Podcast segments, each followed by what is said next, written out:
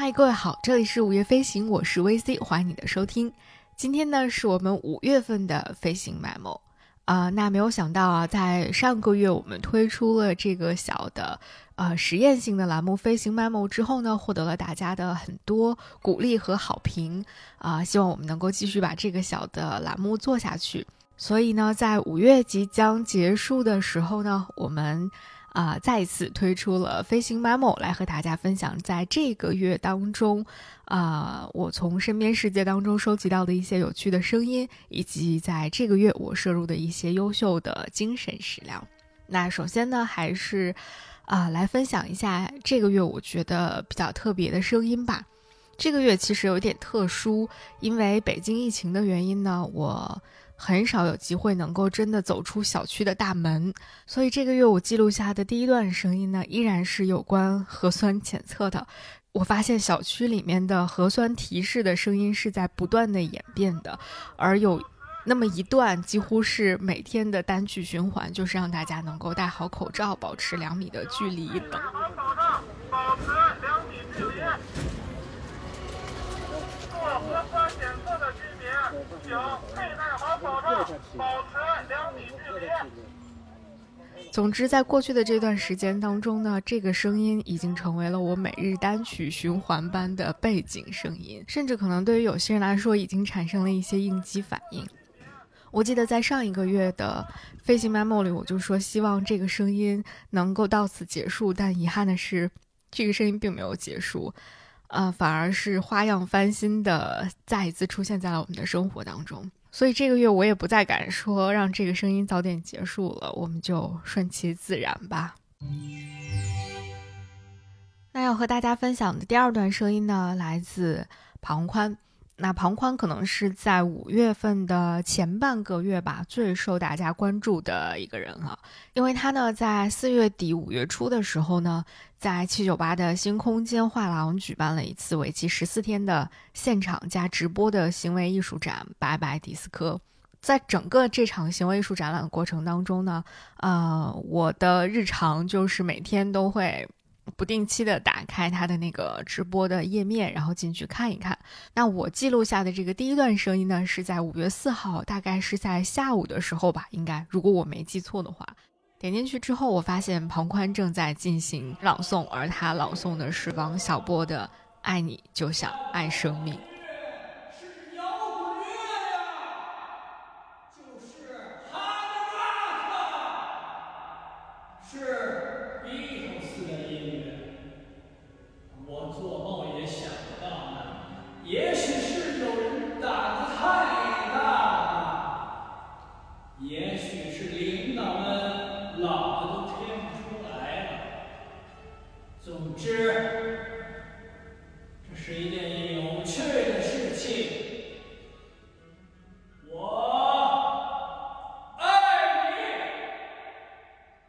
而且为了配合他的诗朗诵表演呢，他还会更换不同的这个服饰，然后来配合当时的朗诵的情境，真的非常有意思。嗯，我觉得这是一个，呃，庞宽作为一个艺术表达者，然后在非常自由的、充分的在表达自己的一个过程吧。我看到评论里很多人都在说，啊，庞宽在自我隔离了这么多天之后，他终于疯了。我觉得很多观众甚至可能都是在期待这样一个时刻的，就是在这种漫长的自我隔离的行为艺术当中，一定要有某一些瞬间是充满了戏剧冲突的，是充满了这种戏剧张力的。而庞宽在五月四号进行的这场诗朗诵，应该就是这样的一个非常具有表演性和戏剧张力的时刻吧。那另外一个更具戏剧张力的时刻，应该就是在他五月七号结束整个十四天的这个行为艺术直播的结尾的时候，他的朋友也是新裤子乐队的主唱彭磊来到了现场，然后他们两个一起就是进行了一场简短的合作舞台合作小表演。他们一起合唱的这个曲目呢，也就是这场十四天行为艺术表演的大标题《拜拜迪斯科》。嗯，可以说整个这个表演成为了，呃，这场行为艺术的一个非常好的 ending 吧。当然了，对庞宽的这场十四天的行为艺术呢，呃，可能每一个人都有自己的看法。但是无论怎样，你都不得不承认，呃，这场行为艺术的确打破了我们最近的这一段有一点苦闷、沉闷，甚至有一点窒息的生活状态，成为了一个人们生活当中的一种调剂吧，至少。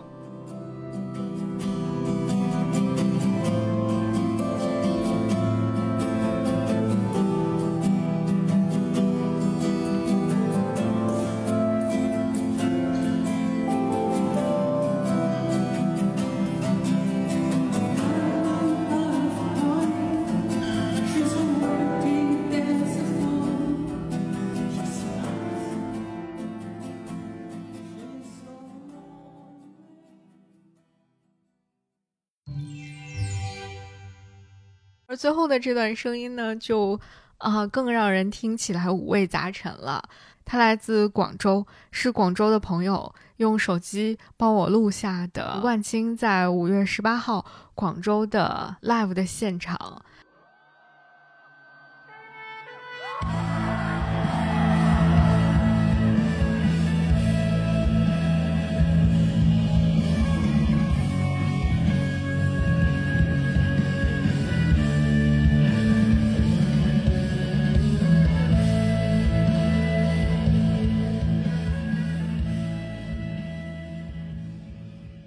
我已经不记得我上一次去现场听 live 是什么时候了，我也已经快要忘记在现场听 live 是一种怎样的感受了，更何况是听万青的现场。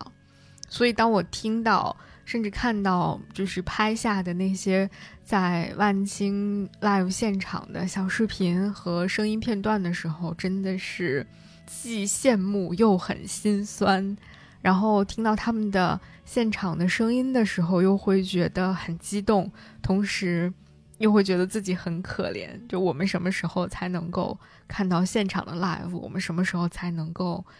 啊，在现场去跟他们一起唱、一起跳、一起去享受音乐、享受生活呢？啊！但是无论怎样，啊，能够听到他们的现场的声音。我此时此刻已经觉得很满足了，那我们就在万青的声音当中结束我们本月的声音分享部分吧。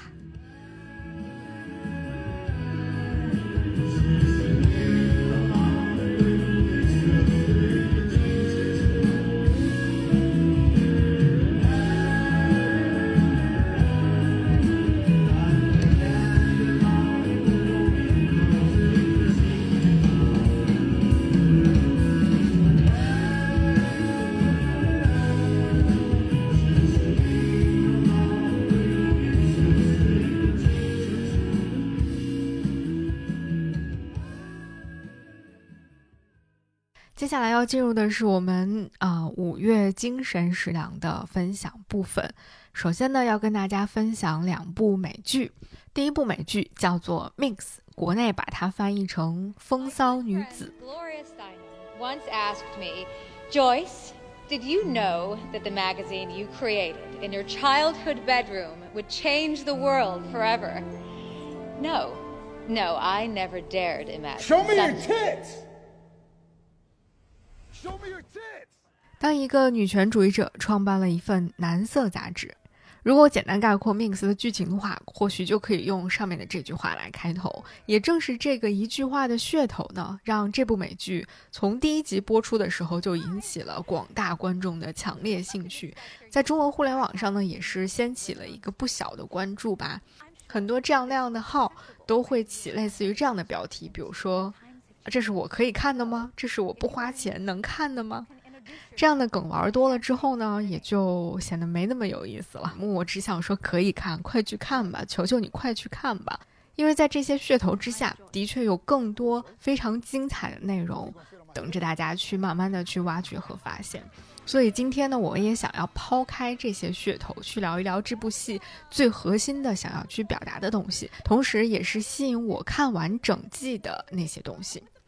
那说到这儿呢，呃，我发现其实我跟这部戏的女主角 Joyce 在很多想法上还是很像的。比如说啊，曾经都想要做一个好的新闻从业者。在本剧当中，女主角 Joyce 甚至做梦都想要拿到普利策新闻奖。比如在我们的价值评价体系当中，啊，真正的有价值的、值得去做的东西，一定是要有格调的、有风格的，要保持在一定水准之上的，甚至某种程度上是要有一定严肃性的这些东西。所谓泛娱乐化的东西啊，调侃性的东西，或者只是一味追求销量、只是满足人们生理需求的那些东西，是不值得去做的。所以，当他想要做一本属于自己的杂志，一本宣传女权思想的杂志的时候，他几乎是本能的去撰写了很多篇严肃的讨论，比如女性和家务、女性与生育等等这些非常重要的议题的文章，并且他还给自己的杂志选了一张愤怒的女权主义者大声呼喊的照片作为封面。结果呢？我们大家都可想而知了，这样的杂志，即便是在今天，应该也都没什么销路，更何况是在五十年前呢？不过很有意思的是，就是这样一个追求格调和严肃性的 Joyce，她偏偏在展会上遇到了一个以做情色杂志为主业的出版商 Dog。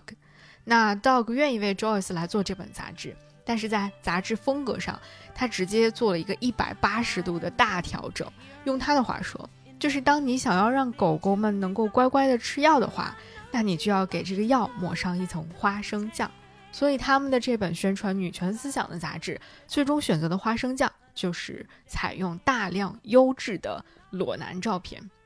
当然，这样一本杂志的出版必然会遇到各种各样的阻碍。那同时，这个也就是本剧能够接下来不断的吸引你去看下去的，呃，一个非常重要的内容啦。比如有关部门一定会上门来找麻烦啊，然后出版市场在最初可能不会买账啊，甚至还有 Joyce 本人都羞于去承认这样的杂志出自自己之手。还有就是 Joyce 和他的同事们针对这个杂志当中的每一篇文章的标题是要通俗还是要严肃。啊，这些照片要不要做成这个样子等等，展开了激烈的争论。但是，所有在剧中呈现出来的这些争论也好，battle 也好，甚至是引起一场又一场的校园游行、社区抵制也好，其实都恰好是在帮助观众们去剥去裸男、情色、刺激这些噱头，去看见那些最核心的议题，比如我们是不是能够真正的面对性这个话题。我们是否真的能够把情色和色情区分开来？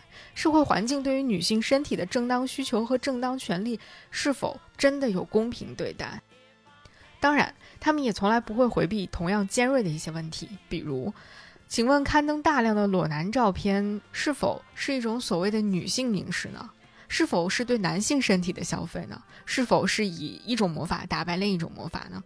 当男女性别完全调转了位置之后，女性是不是真的就由此获得了权利和解放呢？父权制为这个社会带来的，真的只有对女性权利的漠视和侵犯吗？你看这些问题，如果被我们单独拎出来讲的话呢，就又显得有一些过于说教，甚至是过于严肃了。但是在《Mix》这部戏当中，这些问题就被隐藏在了一场又一场，或者很尴尬，或者很有趣的生动的对话和剧情当中。所以这样看起来，这部戏本身其实就像他们创办的这个杂志一样，是一罐裹着香甜的花生酱的药，让你边享受花生酱的美味，一边在不知不觉当中再次去思考那些在女权主义的讨论当中或许已经是老生常谈，但是仍然值得在更大的层面上、更广的受众范围当中去一谈再谈的问题。所以，第一部美剧《Minx》推荐给大家。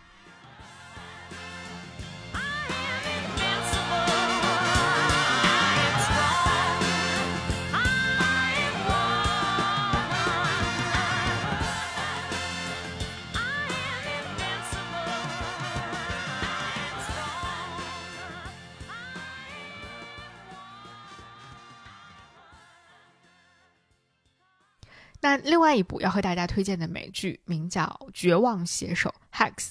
Hacks 其实不是一部新剧了，那之所以会提到它，是因为它的第二季已经开始更新了。那我看了第二季更新的前两集，觉得依然保持了很不错的水准，所以呢，我决定再把这部剧拿出来跟大家推荐一下。那这部戏讲的呢，其实是一个。呃，事业走过了巅峰，开始面临诸多危机和挑战的中年脱口秀女演员，遇到了一个自认为小有才华、走在文化潮流前沿，但是因为一条 Twitter 声名狼藉的青年女写手，他们两个相遇之后发生的一连串的故事。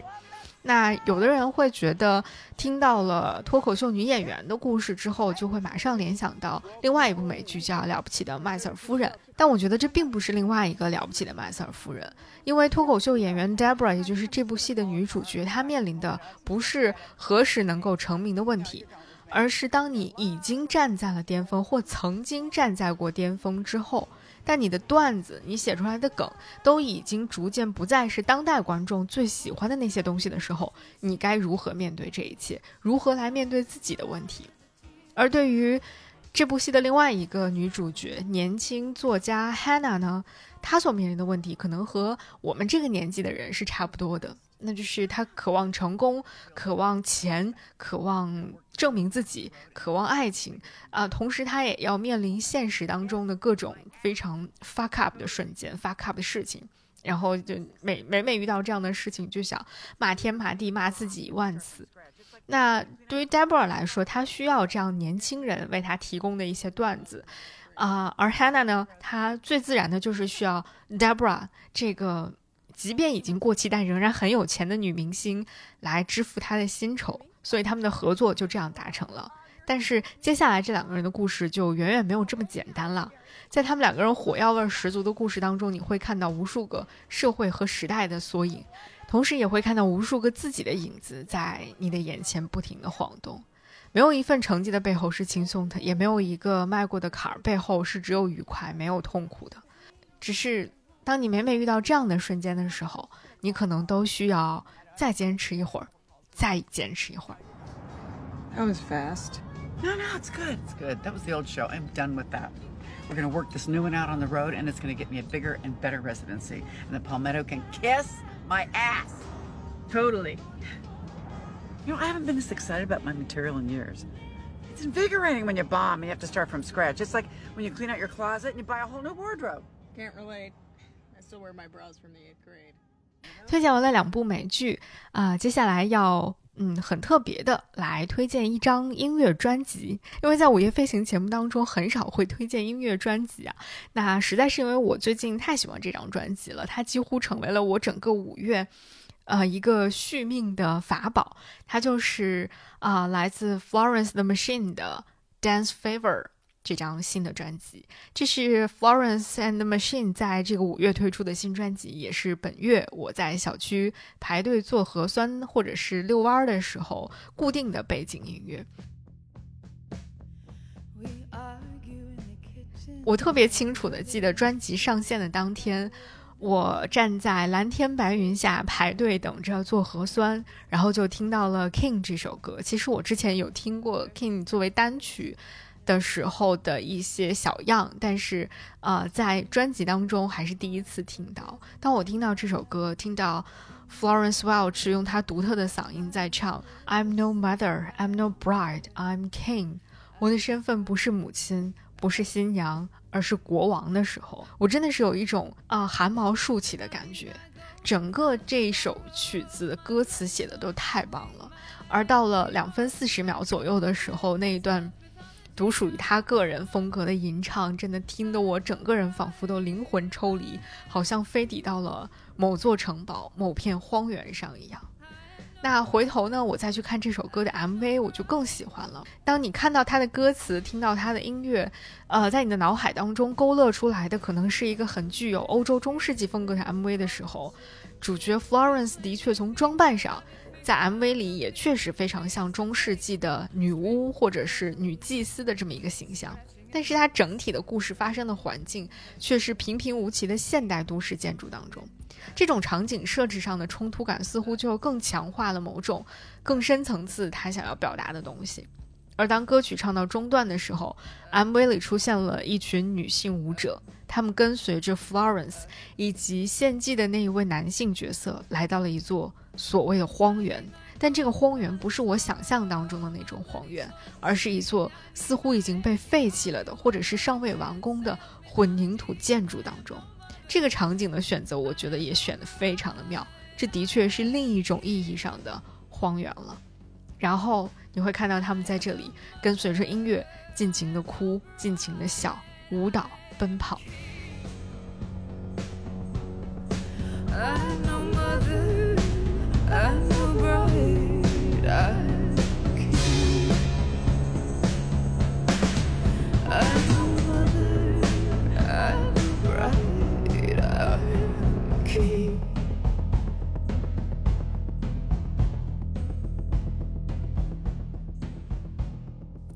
那另外一个意外的惊喜，就是在《King》这一首曲子的 MV 结尾的时候，我看到了他的导演是 Autumn the Wild，呃，奥特姆德王尔德。这位女性导演呢，被称为是美国最富想象力的导演。她虽然目前的作品并不多，但是其实还是挺有个人特点的。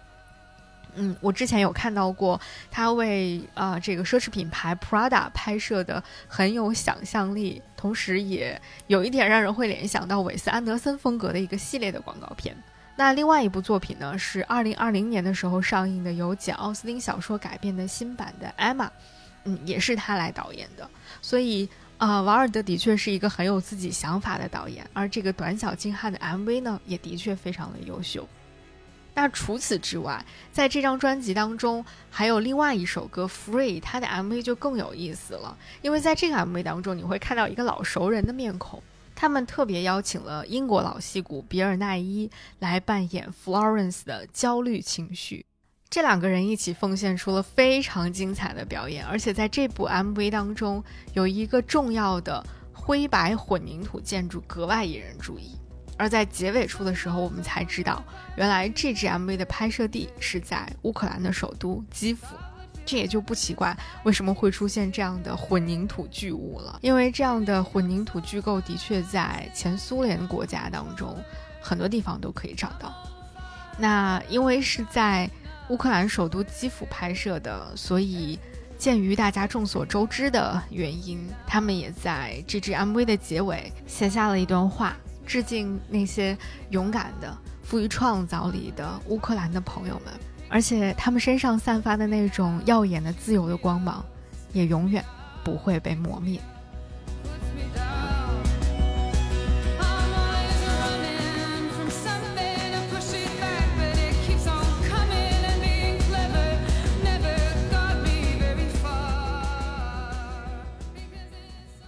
那关于这张专辑更多的细节和从音乐层面的分析呢，在这里我们就不再过多的赘述了。毕竟一方面我确实不够专业来点评一张音乐专辑，那另外一方面呢，我也一直觉得对于音乐的喜好和欣赏本来就是非常个人化的。那对于每一首歌、每一段歌词的理解呢，可能也都是。啊，因人而异的，甚至是流动的，所以还是把更多的理解空间留给大家吧。但是这张优秀的专辑呢，我希望你一定不要错过。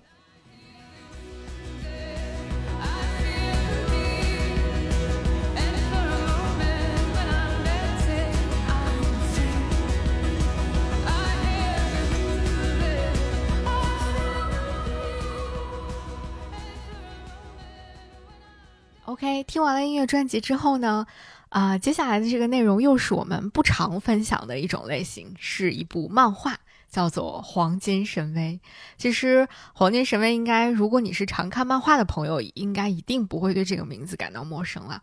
那之所以在这个月推荐呢，是因为《黄金神威》已经在四月二十八号的时候迎来了它的最终回，也就是第三百一十四话。从二零一四年八月开始连载，一直到二零二二年的四月二十八号，这场将近八年的寻金之旅呢，也终于正式的落下了帷幕。那为了庆祝故事的完结呢，它的作者野田悟非常自信的把整部作品的电子版。完全免费的在互联网上公开了一段时间，因为他说他自己是相信好的故事是会让人想要看完之后依然会去买单行本收藏的。那我本人确实是这么想的，我希望能够在他的所有的单行本都出完之后呢，能够买一套来收藏一下，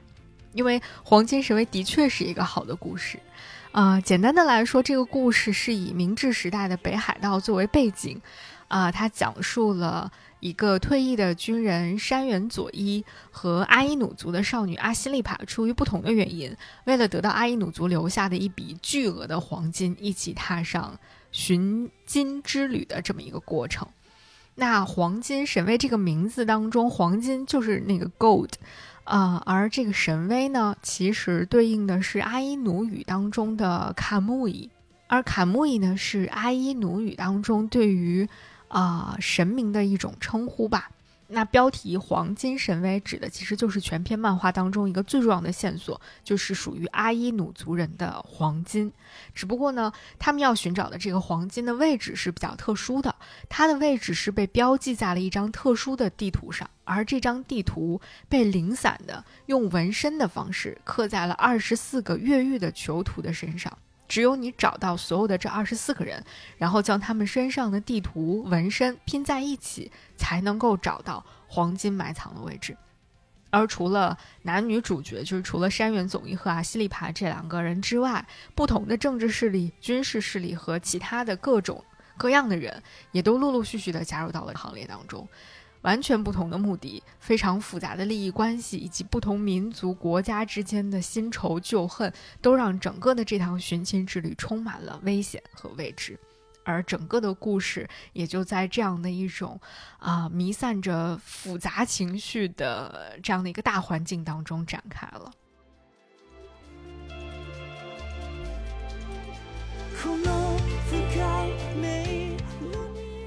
从我一年多以前开始看这部动画，呃，我就已经被完全的迷住了。然后我看完动画之后又翻回去，开始没日没夜的去补看漫画，一直到了今天。我觉得《黄金神威》可能是我唯一会主动推荐给别人去看的一部漫画作品吧，因为它足够复杂又足够的纯粹。啊，说它复杂是因为我觉得。呃，这部作品当中实在是融合的元素太多了。在这个故事当中，你既可以看到北海道的一些民俗，啊，同时你也可以看到人与自然、人与神明之间的那种彼此尊重和敬畏的感觉。同时，你也能够看到战争对于人性带来的一些扭曲和摧残，还有人性当中的那些灰色地带。那如果你说它足够纯粹，是因为来自男女主角身上的那一种干净和执着，真的就像是北海道的森林、北海道的雪一样，让人感到非常的安心。它会让你相信，在这个世界上，总有一些东西还是值得你去相信的，值得你去信赖的。那这部漫画作品呢？啊，虽然它的整体的背景是日俄战争，但确实它并不是对于日俄战争那段历史的最忠实的呈现。那这一点其实也是它受到一些人诟病的地方。它某种程度上来说，呃，是用一些搞笑、冒险、热血的这种元素和设定，弱化了战争本身的残酷性。但是，嗯，我个人的理解是，这样的一部作品，它的重点本来也不是在日俄战争本身的，它最终想要呈现的其实是关于人性当中的那些贪婪也好、欲望也好、对于财富和权力的追逐也好，还有战争给人性带来的那种难以估量的伤害，以及人类究竟何以存在、何以生存、何以共存这些议题。嗯，其实都是超脱于日俄战争之上的。你把它放在任何一场战争当中，放在任何一个多民族并存的这样的一个国家当中，或许都是成立的。所以我并不觉得，呃，对于日俄战争本身历史史实的一些弱化，会影响到这个作品本身的质量。那关于漫画的最终化呢？呃，当然也有一些争议了。整体来说，它的最终化是。嗯，略显平淡的，甚至可以说非常的平淡。但是我觉得，正是因为它非常的平淡，才让我觉得这个结局非常好。它不刻意，也没有炫技，也没有很做作，同时也没有去把自己当成一个价值观的宣导者的那样的一个角色。一切就在他该结束的地方结束了，金子就在金子应该在的地方，人就该去自己应该去的地方。男主角山原当初出发去寻金，其实他的最初原动力是为了帮助战友的妻子治疗眼睛，所以他才想要去，呃，拿到更多的黄金。但是最终，当他回来的时候，他发现战友的妻子已经依靠自己的力量把眼睛治好了，而女主角阿西利帕也不是只能依靠黄金才能够守护阿伊努民族的，人类其实也并不是只能依靠黄金神威才能够生存的，人类就有他自己该走的路，这就是黄金神威这个寻金故事最终想要告诉我们的一件事情。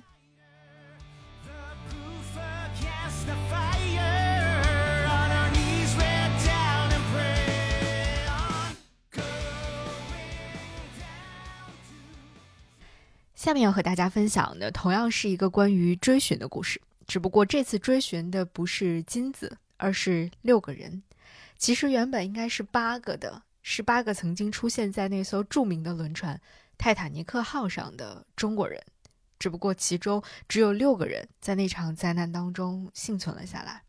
但是这六个人到底是谁呢？他们后来去了哪里？为什么我们再也没有见到过有关他们的任何报道？他们到底经历了一些什么呢？美国海事历史学家、作家施万克在这份强烈的好奇心的驱使之下，开始带领一支团队去进行海量的资料搜索和证据的对比。他们试图去找出这八个登上泰坦尼克号的中国人到底是谁，他们当中的六个人是怎么样做到死里逃生的，而在下船之后，他们又去了哪儿呢？整个这个搜寻的过程和他们到世界各地去走访的过程，都被拍成了一个纪录片，名字叫做《六人泰坦尼克号上的中国幸存者》。而施万克本人呢，也通过文字讲述了这六个人的故事。这就是我这个月读到的一本名叫《六人泰坦尼克号上的中国幸存者》的书。其实我是在几个月之前曾经看过这部纪录片，当我再来看这本书的时候，呃，我看到有人说。如果你看了纪录片，你就不必再看这本书了。但是当我真正翻开这本书的时候，我发现把纪录片和书放在一起对照着看才是最棒的。因为纪录片是非常完整的记录下了他们去寻找这六个人的过程，讲述的时间顺序是从此时此刻往回去追溯的，通过可能提供线索的人的讲述去回忆发生在一百年前的故事。而六人这本书呢？则是一个时间正序的顺序，它是从十六世纪中叶开始讲起的，从中国南方的一个小镇，有一个目睹了乡亲们纷纷离乡去海外打工的少年方荣山的故事开始讲起的。从他十几岁离开一个叫台山的地方，经由香港前往英国的一艘轮船上去做劳工开始，之后方荣山的一生以及他在此后遇到的那几位伙伴们的故事。将会串联起整个过去一百多年的时间里，华人在北美和欧洲国家所经历的所有辛酸和苦楚、艰辛与血泪。小的时候，我们看《泰坦尼克号》这部电影，只是会被其中浪漫的爱情故事吸引。长大之后，当我在新闻史里读到《纽约时报》报道泰坦尼克号沉船事件的时候，当我读到记者范安达精彩的报道故事的时候，我经常会激动得热泪盈眶，但是在六人当中，我读到的是这场灾难过后的另外一段侧写。其中特别打动我的一个片段是，当载着幸存者的卡帕西亚号轮船驶入纽约港的时候，在岸上已经聚集了无数的美国人，他们在哭泣，在等待，甚至在准备迎接自己的家人。但是在这些欢呼、这些等待、这些欢迎当中，没有任何一个是属于这六个中国幸存者的，他们甚至因为当时美国的排华法案没有办法在纽约多做停留，很快他们就登上了另外一艘轮船“安妮塔号”，离开了纽约。他们根本没有时间去悼念在海难当中失去的那两个伙伴李林和林伦。也没有时间吃一顿便饭，更没有时间跟家人联系，说出自己的遭遇。哪怕他们在这个时候写一封信给家人，当他们的家人收到这封信的时候，这件事情也早已经过去了很久很久了。他们的中国家人到最后甚至都不知道他们遭遇过什么，甚至不知道他们曾经登上过泰坦尼克号。他们就这样消失在了和泰坦尼克号相关的所有的记录里。仿佛一切都没有发生过一样。也正因为如此，今天当我们想要去还原他们的故事的时候，才变得格外的困难。甚至当这些研究者和调查人员开始去寻找他们的时候，才发现他们唯一在泰坦尼克号乘客名单上留下的那个名字，也很有可能不是他们真实的姓名，或者在他们随后的人生当中，他们很多次的修改了自己的名字。至于原因，很有可能是为了保护自己的安全。而至于，很多人后来觉得非常为他们感到不平的，认为他们之后背上的那些无辜的骂名、诽谤和重伤，或许对于他们每一个个体而言，都是无足轻重的一件事情，因为这些跟他们日常所经历的，跟他们大半辈子所经历的被歧视、被驱赶、被剥削，甚至被辱骂相比，新闻报道中或者在法庭上那么一句两句的栽赃。可能早已经是他们需要面对的家常便饭了。在读《六人》这本书，以及之前我在看这部同名纪录片的时候，我其实无数次的都想起了在上个月的时候我看过，也在节目当中跟大家推荐过的那部美剧《Pachinko》。那部美剧把几代韩国人在日本生活的辛酸苦楚都拍了出来。而当我看六人的过程当中，我已经看到了一个关于华人的 Pachinko 的庞大故事，已经渐渐地浮出水面了。华人在过去百年的时间里，在英国、美国、加拿大等各个地方所经历的故事，他们的后代如今的生活境况，甚至到了今天，华人乃至华裔在世界其他各个地方的生存状态。似乎还没有人把这个故事能够完整的以一种更宽广的视野把它好好的讲出来。所以我希望六人只是一个开始，就像导演卡梅隆给这本书写的序言里面所写的，他向我们展示了一群由于命运使然而最终登上这艘历史上最著名巨轮的中国人所经历的苦难和考验。他不只让我们看到了那个决定命运的夜晚。也证明了，对于像这六个中国人一样坚韧和勇敢的人们来说，即使是一次如此巨大的海难，也淹没不了他们与命运抗争的勇气和追求梦想的决心。而在那部同名纪录片的结尾，也有这样一句话：“那一晚，他们没放弃，在之后曲折的人生里，他们也没放弃。”希望你有空的话，可以去读一读这六个人的故事，也真的很希望在未来的某一天，我们能够看到有人愿意把华工的故事，把华人的故事，好好的讲一讲。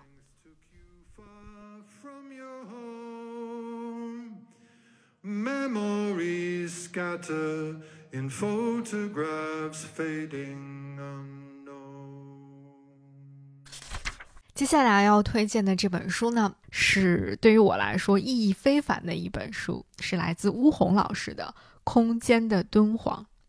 巫红老师的这本《空间的敦煌：走进莫高窟》，可以毫不夸张地说，是在过去的这些年当中我读到过的，对于我个人来说影响最深的一本书。这种影响甚至不仅仅是来自对莫高窟本身的认识和理解上，还在于他对我思考问题的方式方法、研究事物的切入路径，乃至于人生哲学上面的。这么说可能你会觉得有点夸张，但是真的完全没有，完全不夸张。这本书对于我来说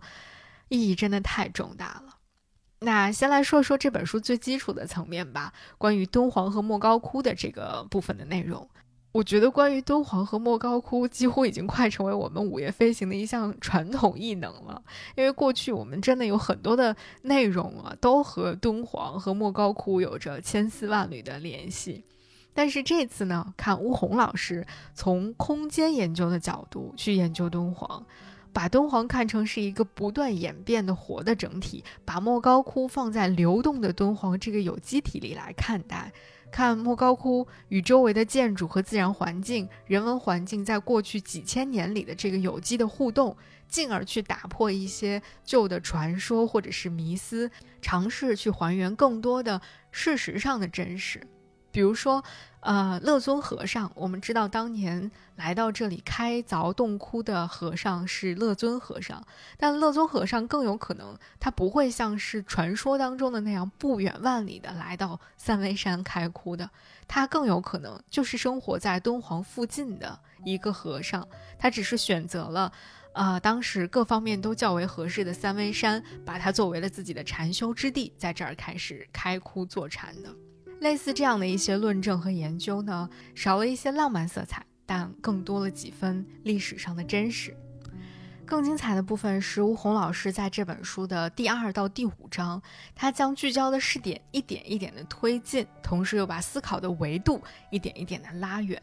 他先是讲了莫高窟的整体空间和洞窟的分布的特点。但是又不局限在这个话题上，而是荡开一笔，讲到了莫高窟的外部时间和内部时间。这个概念对我来说真的是太有启发了。所谓的外部时间，我们可以近似的理解成我们通常在做，比如类似于史学研究的时候运用到的朝代时间。我们会根据蛛丝马迹去判断，比如说这个窟是初唐窟呢，还是北魏窟呢？啊，这样的研究方法自然有它的道理，也有它的意义。但是朝代史总是粗线条的，而特定的艺术客体的内涵则会细致得多。与之直接有关的时间也未必总是王朝的更迭，而可能是地域、宗教、家庭、个人等种种因素。这些细微的时间系统不是外在的和先设的，而需要从作为研究对象的艺术客体的内部去提取。而这就是吴红老师所提出的内部时间。当我第一次读到这种论述的时候，特别是在乌红老师结合了大量莫高窟具体洞窟的例子来论述内部时间和外部时间之间关系的时候，我整个人都陷入到了一种巨大的震撼当中，就是一种 blow my mind 的感觉。就过去我的理解、阅读和思考都太局限在所谓的外部时间当中了。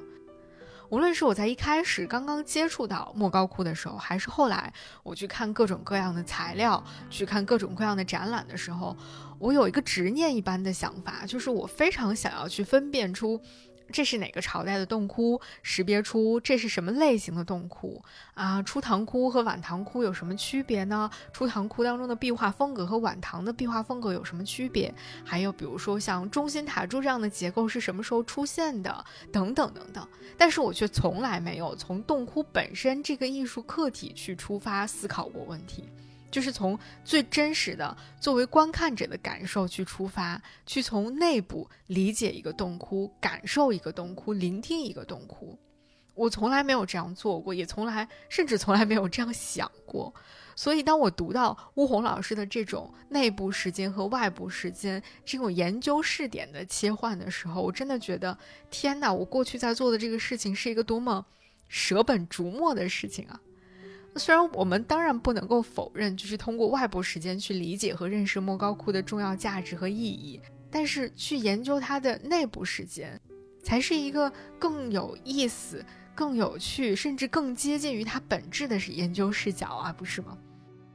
那个时候我突然就懂了，陈丹青老师在讲他读完乌鸿的那本《黄泉下的美术史》之后。他说自己看北朝墓室壁画的方式真的是错了，完全错了。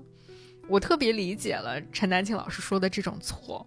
那种错倒不是真的是你对我错或我对你错的那种错，因为对于很多问题，特别是艺术上的问题，本来就没有绝对的对与错。这里他说的那种错，其实更多的有一点遗憾和错过的那种意思吧，就是你忽然发现。对呀，原来可以有更好的方式和角度去理解这件作品的，而我当时不知道，所以就错失了一次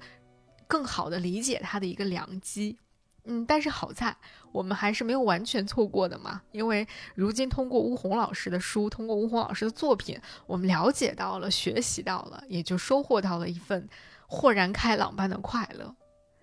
嗯，那在随后的章节当中呢，乌红老师在这个独特的考察视角之下，从莫高窟的洞窟分布，进而开始去探究莫高窟崖壁上的壁画，还有他最初开凿的几个原创窟的空间构造。随后，他又进一步把视线向前推进，开始去关注更多的原创窟和次原创窟里的壁画。去研究壁画的构图和整个洞窟的空间结构，以及洞窟里面的那些佛像，他们是如何共同来完成一次叙事、一个叙事，或者是共同来讲述一个故事的。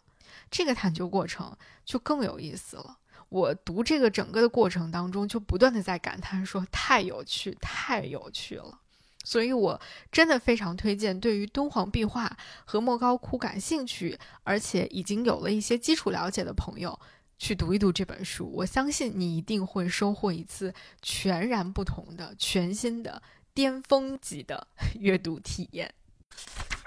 接下来要推荐的这本书呢，叫做《中华文明访谈录》。这是继上个月我读完了张全老师的《荒野上的大师》之后读完的又一本来自于他的书，但是这本书的出版呢，其实应该是比《荒野上的大师》要更早一些的。那读这本书的时候呢，我刚好是刚开始居家的时候，那段时间我每天坐在狭窄的阳台上，吹着来自室外非常有限的风，啊，阅读着张全老师所写的这些。跨越着东西方世界的学者们谈论贯穿千年的中华文明的研究，会有一种非常强烈的冲突感，或者说冲撞感。但这种冲撞感不是负面的，而是一种令人觉得更加清醒的力量。那这本书的名字《中华文明访谈录》确实起的有点大，就是如果不是看了封面上列出的啊三个单元以及他访问的二十四位被访者的名字的话，我甚至都想象不出来这本书，啊要去访问谁才能够撑得起“中华文明”这四个字。那出现在这本书的二十四篇访谈录呢，应该是张泉老师在过往九年的时间当中，以杂志主编或者是记者的身份开展的几十次人物专访。采访的时间呢，我特意的注意了一下，基本呢都是在二零零零年到二零一二年之间的。个别一些中国学者的采访呢，发生在二零一五年左右。那他们当中的一半以上都是来自世界其他国家的一些汉学家。有一些名字呢，呃，在中国相对来说还是比较有名的，比如说像宇文所安，啊，那有一些呢就比较陌生了。这些汉学家研究的领域呢，也大多是关于中国古代的历史和文化的。那在《中华民访谈录》这本书当中，这些汉学家们和他们的研究都被放进了第一章，叫做“古代的幻象与真相”当中。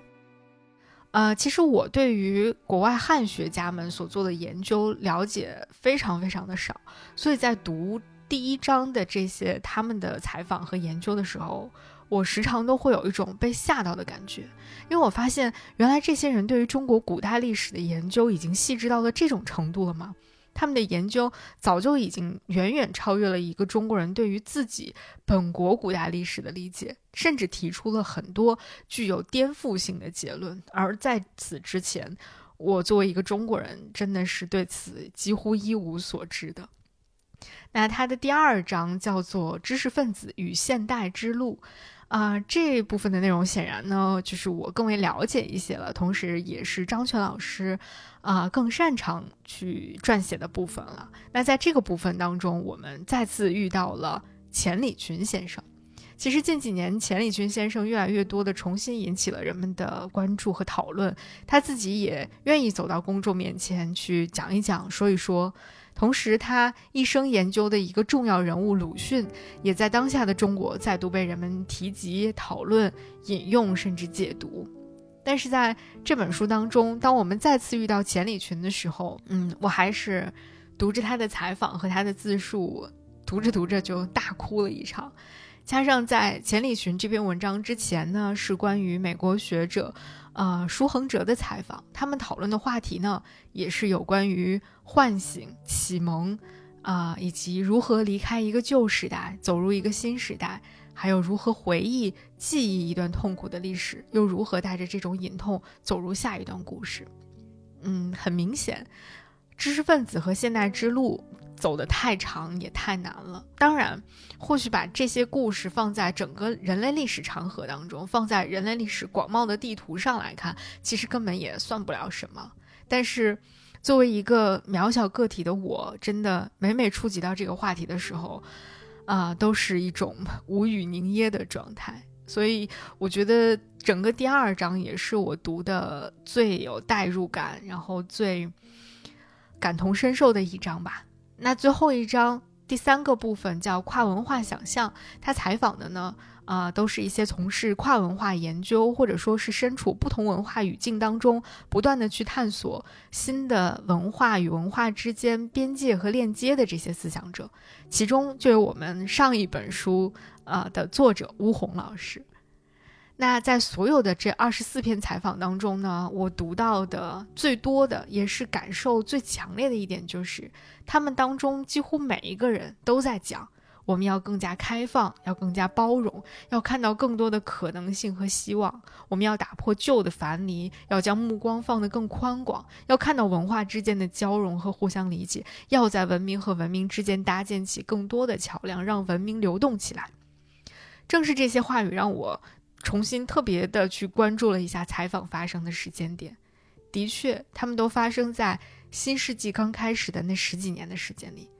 尽管那段时间其实距离我们今天也只不过过去了十几年的时间吧，但是整个世界都发生了巨大的变化。我们再去看新世纪初的那个模样，真的是恍如隔世。尤其是在当下，当我读这本书的时候，不同国家之间因为疫情带来了物理上的隔离，不同文明和国家之间接连不断的在发生着战争，或大或小。正在不断的冲击着每一个还愿意睁开眼睛去看一看世界的人的那些心理防线。我们见过曾经的那些美好的景象，不管那个是不是所谓短暂的虚假繁荣吧，这可能也是我前面所说的那种我在阅读这本书的时候感受到的那种冲突感和冲撞感的另外一个来源。就是你会发现，当我们千辛万苦好不容易走到了一个还不错的状况里的时候。为什么一切又开始走回头路了呢？当然，这个问题呀，也不是我们今天能够一下子回答上来的，也不是当下我们就能够得出结论的，也不是你我就能够回答的问题，更不是我想要推荐这本书的最重要的原因。我觉得阅读这本书，阅读这本《中华文明访谈录》的一个最重要的原因，或者说最大的意义，在于。当你看到这些平均年龄可能在七十岁以上的这些人，他们经历过各自人生中各种波澜，也见证了世界格局一次又一次变迁的这些杰出的思想者们，他们依然对人类文明抱有好奇，抱有希望，对中华文明与世界文明怀有某种信仰的时候，你还是会发自内心的想要去感叹，那就是无论你此刻有多么的挫败和失望。你都还是会想要愿意去尝试，去相信，无论怎样，至少心底尚存一丝热忱，就终有意义。就像这本书的封底上印着张全老师写的那句话，他说：“我相信，对话会触发对话，思想会开启思想。我无意以普罗米修斯自喻，但我愿意把这些对话看作到来的火种。”那作为读者，我想说，感谢这些火种，愿它也可以点燃每一个读到它的人。最后来分享本月，啊，可能是最轻松或者说最清新，也是带给我最大精神抚慰的一本书吧，是来自苏枕书的《有路来》。这本书其实在二零一六年的时候就已经出版了，而在二零二二年呢，它出版了一个修订的新版本。那我读到的呢是它的新版本，书的副标题呢有了一点小小的变化，从二零一六年的京都的日常变成了二零二二年的京都岁月，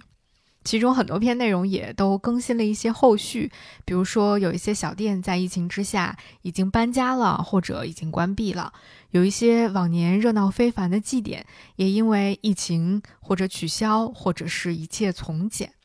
那过往的那些日常，如今再看，反倒显得有一些奢侈了。曾经是京都日常的那一切，现在回望，也都成了京都岁月里的那些珍贵的回忆。所以我在看这本书的新版序言的时候，很喜欢它的作者从周啊写了这么一段话。他说：“京都总是被叫做千年古都，听着仿佛是永恒，而时间的定律从来不会轻易忽略任何地方、任何人，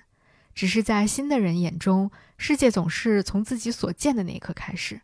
许多老的在他的眼里是恒长，许多新的在他眼里是依旧，好像是一座木构建筑，年深日久，榫卯悄悄变形，斗拱暗地倾斜，哪里的木料重新挖补修整过，岩间的青草枯了又荣，荣了又枯。这些变化需要更加细密的记忆坐标去参照，路过的人轻易看不出来。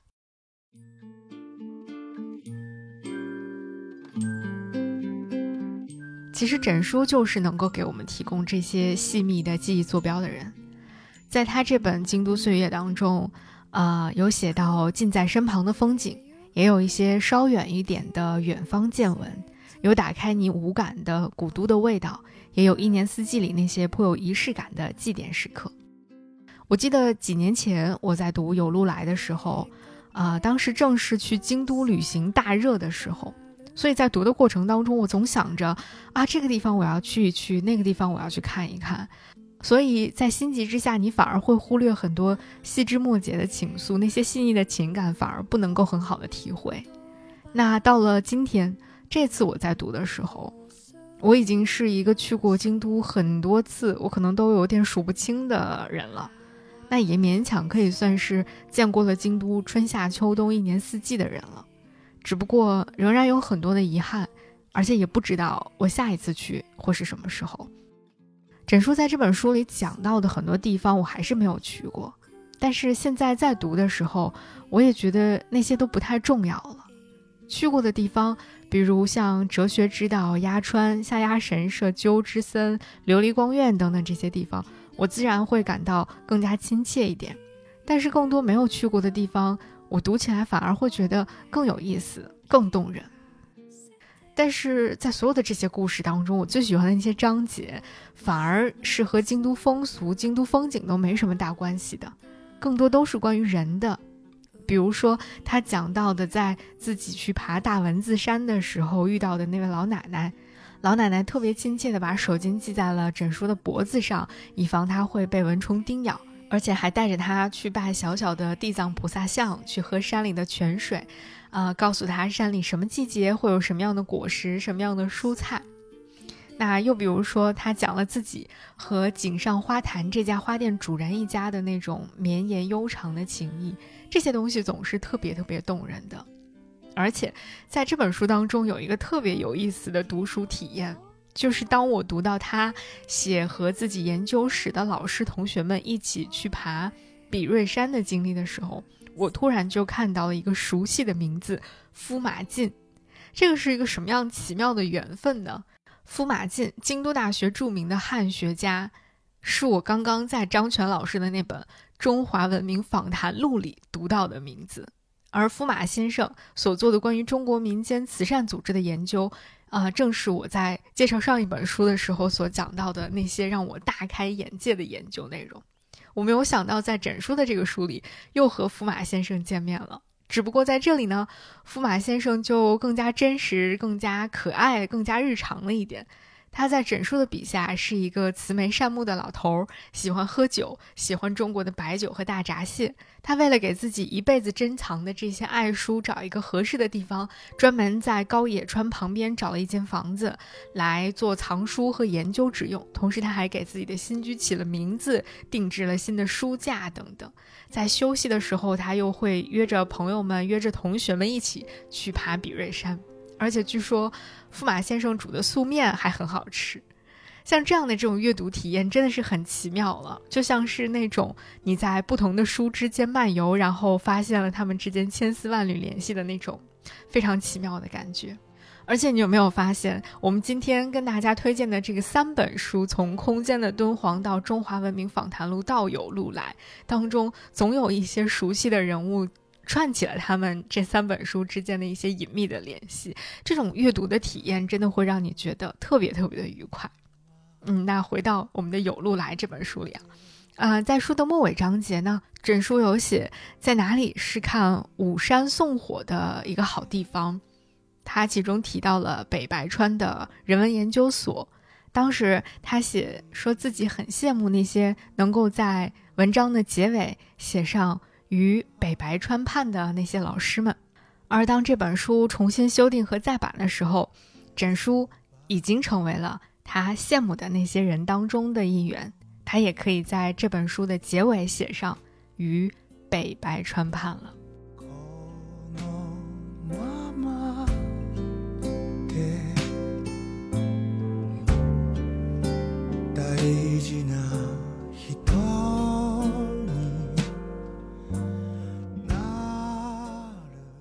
我记得我刚收到这本书的时候，是五月初北京疫情防控搞得最紧张的那段时间，几乎所有的快递都已经停滞在了路上，只有这本书悄无声息地出现在了我家门口。我当时特别激动地发了一条微博，然后有网友在下面留言说很想念作者，因为在中文互联网上已经找不到他的踪影了。当时我记得我回复说，其实这样也不错啊。整书可以更好的在自己的天地里生活，然后用文字跟大家见面。那偶尔呢，我们还是能够在 ins 上看到他拍的一些小动物和花花草草的照片的，很是清新。啊，在这本书的结尾呢，他也写说：“我比从前更频繁的去往山中学习动物、植物的智慧，在扩大的自然中磨砺身心，依然能在山前水畔邂逅可爱的鹿。”我们也依然能在文字中重逢。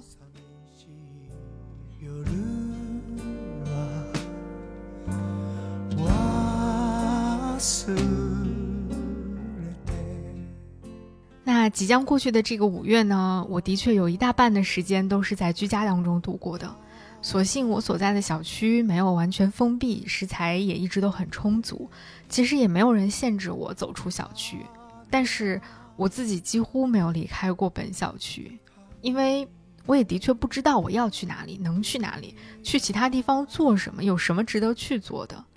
反倒是在这个小区里面，我发现了非常不错的咖啡馆。我时常会在不太热的下午下楼去做核酸，然后拿一本书，在小区路边的长椅上坐着读上几个钟头，或者呢，就在咖啡馆里尝试不同豆子做出来的手冲咖啡。然后跟不认识的邻居随便聊聊天，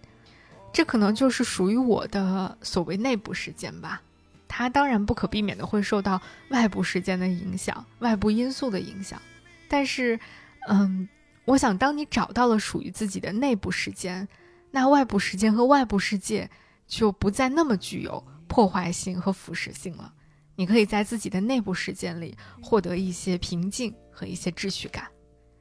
这个世界的确很多东西都在坍塌，但是本月的这些精神食粮，还是让我看到，依然有人在建造属于自己的城堡。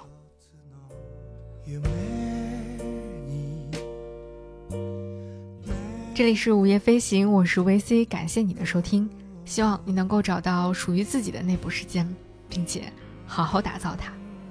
我们下期节目再见。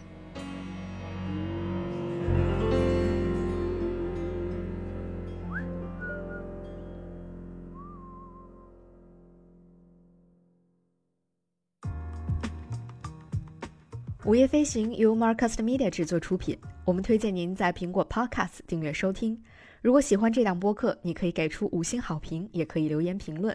同时，我们的节目也会同步更新在 Spotify、小宇宙、喜马拉雅、网易云音乐、QQ 音乐、荔枝 FM、蜻蜓 FM 等平台。另外，你也可以搜索“午夜飞行”的微博和微信公众号，期待你的关注和反馈。我们也欢迎有意向的品牌来赞助支持这档播客节目，合作联系可发送邮件至 hello at marcusmedia.com。